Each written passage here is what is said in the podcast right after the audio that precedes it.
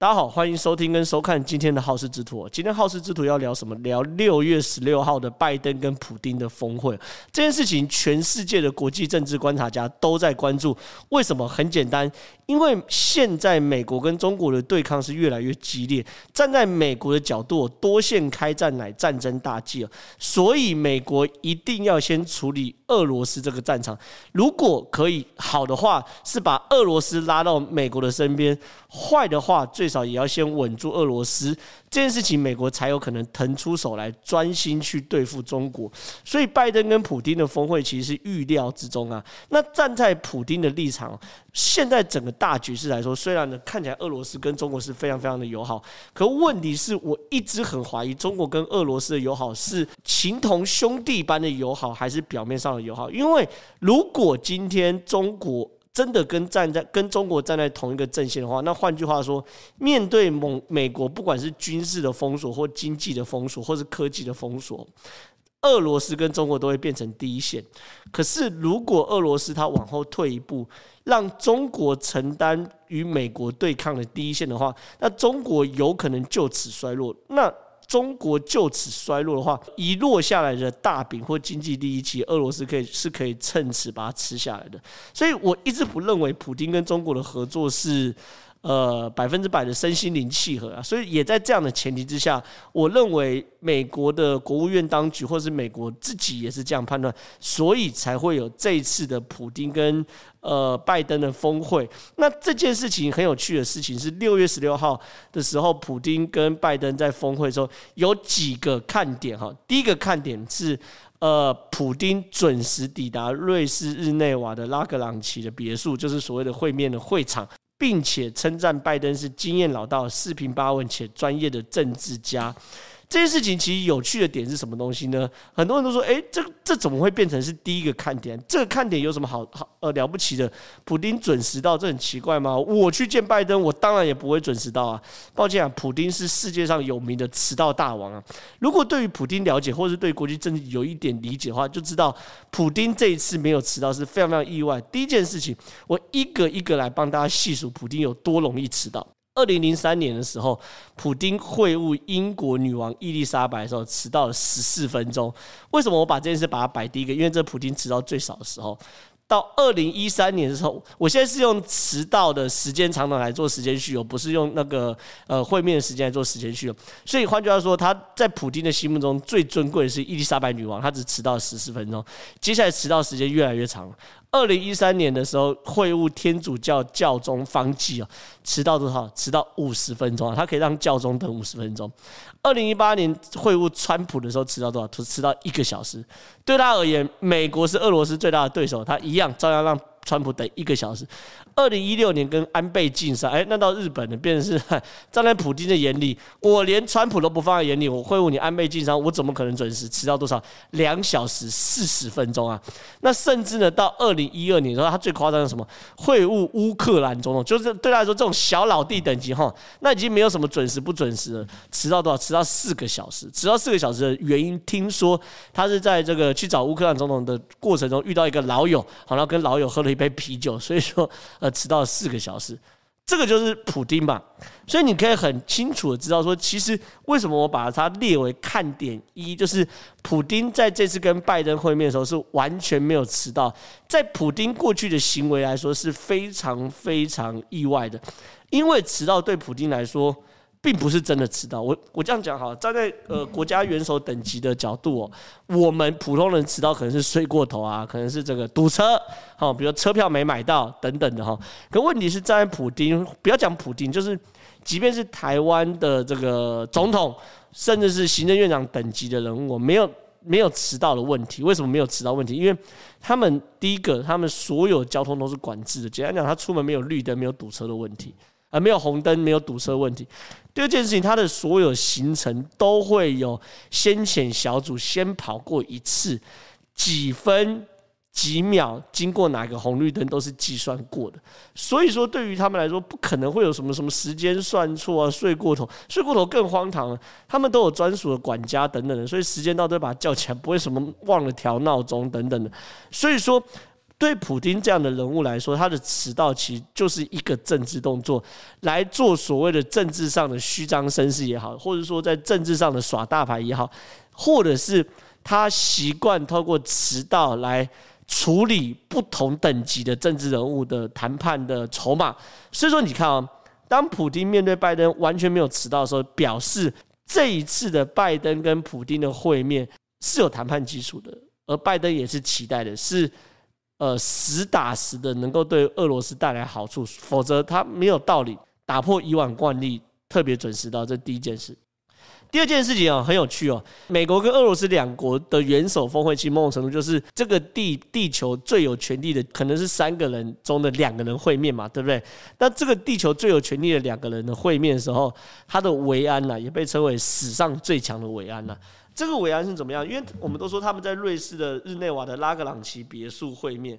这个拉格朗奇别墅位置在这边，在这边，这是拉格朗奇别墅会面。那这边是呃日内瓦的一个湖，非常有名。他们把这个这整个红色的都被画成这叫做高度维安警戒范围。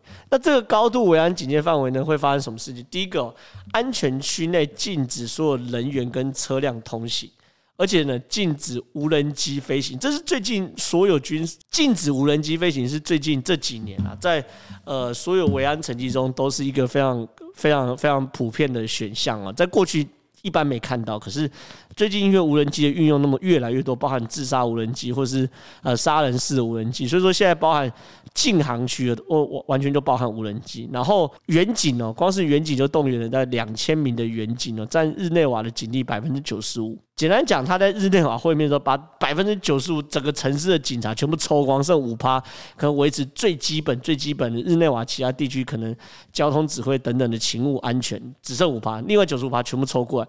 然后呢，这个禁航区上面呢，五十公里外都有瑞士的空军在去做巡弋，然后呢。地上呢是有陆军哦派出一个营的兵力，而且在这个拉格朗奇别墅外面哦摆了所谓的这个地对空的防空飞弹，确保。不要任何意外产生，单纯就这个主办方啊，呃，应该说场租借场地方，瑞士政府所提供的军力跟警力哦，还没有提各自维安的问题哦。因为拜登这一次这个出访时间是非常非常久，他之前还去了这个 G7 的峰会嘛，对不对？所以呢，对拜登来说，在这一次他去出席 G7 峰会的时候，再接着去参加所谓的呃跟普丁的会面的时候，另外非常非常多人都讨论。起拜登的交通工具的，很多人可能也好奇说：“诶，这个我是总美国总统的话，那我的交通工具是怎么处理啊？是这个呃去当地租车吗？还是说我跟瑞士日内瓦政府协商借我一台瑞士总统的车，好像同样等级规格？因为毕竟我也是总统，其实都不是哦。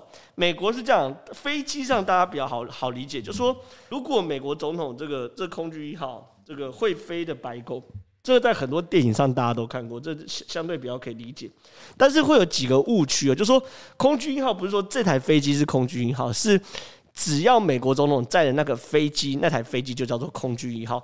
所以第一件事情，这个空军一号，这大家比较理解是波音七四七的二二零零 B 的型号嘛，对不对？里面你看有总统的健身房啊，跟总统的办公室。然后中间有会议室，然后最尾巴是这个媒体室，这样布局是非常非常合理。就是把总统跟闲杂人的闲杂人指的就是说非在白宫工作官员呐，哦好隔离最远，这是非常非常合理的。那我们都知道，总统有时候呢，美国总统会去看灾或者呢可能会去坐直升机，所以他们直升机会有什么东西呢？海军一号这种，这是他的海军海军直升机专用直升机哦。那这个就是海王直升机啊，其实大家可能相对在电影上也比较看多看过。那这次要跟大家聊的是什么？他们在包含在瑞士日内瓦或者在 G7 峰会的时候，都发现，哎，拜登其实都坐同一台车，这个凯迪拉克的车，这台外表都长一样。很多人哎，这租车公司的礼车啊，我去台湾很多租车公司礼车都长这样。抱歉哦，这个东西应该是这样讲，里面有非常非常多的秘辛可以跟大家分享。你看。第一件事情，它的英文别名叫做野兽，它的野兽里面包含大家几件事都可以想象，什么什么钢板呐、防弹玻璃啊，这讲都不用讲。可是整件事情很很有趣的事情是，这个拜登的坐车有几个这个都市传说。我先讲为什么叫都市传说，原因很简单，因为美国总统的这个座驾的所有规格都是。呃最高度的机密哦。所以说，有些事情是被经过证实的，有些事情是被经过人家侧面了解的。所以说我把能够收集的资讯都跟大家谈。第一件事情是这个总统的坐车哦，退役之后必须要销毁哦，没有什么卖二手车，你懂我意思吗？就是比如说像我一样，我要换车，呃，二手车先卖掉，卖掉，哎，我就多一笔钱呢，多一笔钱后，我就可以拿着资金去买新的，没有。一定要销毁，可是呢，一般来说，它的销毁是怎么样？拿去怪手把它压扁，或怎么样，或者拆解？不是，它会到一个美国官方的射击场进行三百六十度角度的模拟射击，而且这个模拟射击是各式枪支哦，包含手枪、包含机关枪、重型机枪，甚至包含这个火箭筒、RPG 等等的各种模拟攻击，把这台车打到烂为止。那这要干嘛呢？打到烂原因是。原因很简单，它打到烂的状况是要去测试这台车的极限在哪里，作为设计下一台 Beast 的的，呃数据参数，甚至最后还会用炸弹来引爆，就是去模拟这台车如果在炸弹下面之后，因为我们都知道车开过去的时候，在底盘如果在炸弹炸的时候是最脆弱，还有屋顶嘛，去模拟。被炸弹炸完之后，这车会发生什么事情？所以说，第一件事情，所有车啊，只要换总统或者总统任内要换车的话，不是去卖二手车商，也不是单纯的销毁，而是到指定的官方用场去把它去做所谓的呃轰炸的动作，然后把所有数据参参数收据收集起来。第二件事情啊，它的装甲，这是呃目前透露资讯是，它可能光是那个门呐、的厚度就到八寸了，八寸二十几公分，那钢板厚度就二十几公分，然后二十几公分厚度这个门啊，他说跟美国的目前的主力战车 M1A2 是相同的钢板。简单来讲，它的这个厚度其实是叫做战车等级的厚度钢板。然后呢，另外有传言是说，这个后车厢，我们都知道这凯迪拉克它有很大的后车厢，对不对？那这个后车厢要装什么？总统的这个私人用品吗？总统的行李吗？还是高尔夫球球具？没有啊，都会有另外有的车子会装。据说这个后车厢装的是总统的备用血液啊，就是跟总统呃血液呃同型号，比如像我是 B 型哈，里面有 B 型的血，这样以备紧急使用。比如总统受伤，在车上可以立刻去做紧急输血。那整台车呢，一般来说我们车上两吨三吨就了不起了，可是这台车。总重十吨起跳，十吨，所以说这么重的车子哦，凯迪拉克没有车架，也没有相对应的底盘，所以呢，一直有传言它的底盘是 GM 集团的货车底盘，它根本不是汽车的底盘。好了，再来呢，要谈钱，好，很多人谈钱就俗气，可问题是用评估一台车名不名贵，当然就要靠钱了。像这种车，凯迪拉克或劳斯莱斯，包含幻影哈，这种最高级的车。但一千万、两千万就已经非常非常了不起，因为毕竟它是礼车嘛，就是它的车没有什么什么什么超跑科技，原则上马力不会小，V 八引擎，然后加速也不会慢。可是呢，礼车一千万、两千万差不多。讲到成本，当然就觉得说大家就很好奇啊，对不对？跟凯迪拉克比，诶，凯迪拉克跟幻影差不多，幻影一两千万售价，那幻影的话一两千万，那美国总统大概多少呢？它的成本是一百五十万美金，一百五十万美金多少钱啊？四千五百万台币。诶，要知道我。我谈的是成本哦，就是造价。那这个成本的话，如果是呃四千五百万台币的话，你卖到市售的话，假设有市售啦，包含行销啊、后端的，大概要卖七千万、八千万，甚至上亿都有可能。所以你就知道，总统一台车真的是最名贵、最安全的，真的是不得了。再来了，有个关键。可是你这车弄那么好，有什么了不起？你你你不在美国搭吗？你去 G7，你你你你没有回答我的问题啊！他到底去 G7 或者去瑞士的时候要怎么搭车？我跟你讲，总统出访到哪里一定是搭自己的车，然后呢，驾驶一定是自己的，甚至连油都是从美国运来的，他没有什么什么到当地去加油的。所以呢，所有的整套设备在。总统出访前会有 C 幺拐的这个运输机，就是全球霸王。前前前几天那个美国三位参议员从韩国过来搭那台全球霸王运输机，先运送到访问国，然后呢，把车子、把油料、把驾驶全部准备好。这件事情呢，就是可以想象它整个高规格的维安有多么多么的厉害。那很多人就在问了，那好了，我们讲了杂杂七杂八讲那么多的时候，现在非常非常多的媒体都在做做评论，说到底美俄峰会有没有具体结果？很多人都说一样啊，纳瓦尼就是俄罗斯的反对派，现在被这个被俄罗斯抓起来，被普京抓起来的这个纳瓦尼，纳瓦尼也没有在美国的要求下被释放啊。那美国要求俄罗斯停止对于美国很多企业或是公共基础建设的网络攻击，普京也没正面回应啊。这这局是谈破局了吗？其实没有，因为你要想想看，美国跟俄罗斯是这两个敌人哦，是从冷战时期就不断的互相互别苗头到现在，你不可能从一次的会谈就可以彻底解决所有的疑义哦。所以说。美俄联合声明，我并不是从这个角度看的，因为很多人就说，因为他没有达到最终目标，所以这个会谈是失败的。可是，当你设定一个会谈，光靠一个会谈就要解决所有问题，并且达到最终的结果，这个设定本身就是错误的。但是美俄这个联合会谈还是有很多具体的结论。第一个结论是，他们有发表联合声明了。有发表联合声明，就表示两边是有共识的。两边如果没有共识，不会发表联合声明。只说美俄将建立双边战略稳定对话，换句话说，避免擦枪走火。OK。第二件事情，重申不寻求核战哦，核战中不会有人获胜，必须永远保持永远不会爆发核战的原则。这东西也是共识。第三件事情呢，美俄两国大使将重返的驻扎驻在国，什么意思呢？就是说，因为今年三月的时候，拜登有说这个普丁是刽子手还是杀手之类的，那这东西惹火了俄罗斯，所以俄罗斯就把俄罗斯驻美国大使呃召回，那美国也把驻俄罗斯的大使召回，所以说整件事情很清楚的事情是。诶，两边又开始互拍大使，所以又回到一个缓和的态度。所以你看啊，普京在整件事情来说，他在会后记者会，他的结论是什么？第一件事情，在我看来哦，我们大体上谈得来，普京其实是有四出善意的，而且。但是他说，虽然我们谈得来啊，不意味着我们要探寻心灵深处成为永恒的爱跟永为友谊启示。简单讲，他这个谈得来，指的并不是说，哎，我跟这个拜登一见如故啊，对，我们心灵上很契合，不是。他说完全不是，我们只是在保护自己国家和人民的利益，而这些关系是务实的。简单讲，普京这句话，我认为透露出非常非常大的讯息，就说很清楚，我跟拜登谈没没有什么合不来、合得来的问题，就算两边谈不谈不拢哦，一样一样可以谈。为什么？因为他们的基础是两国的利益。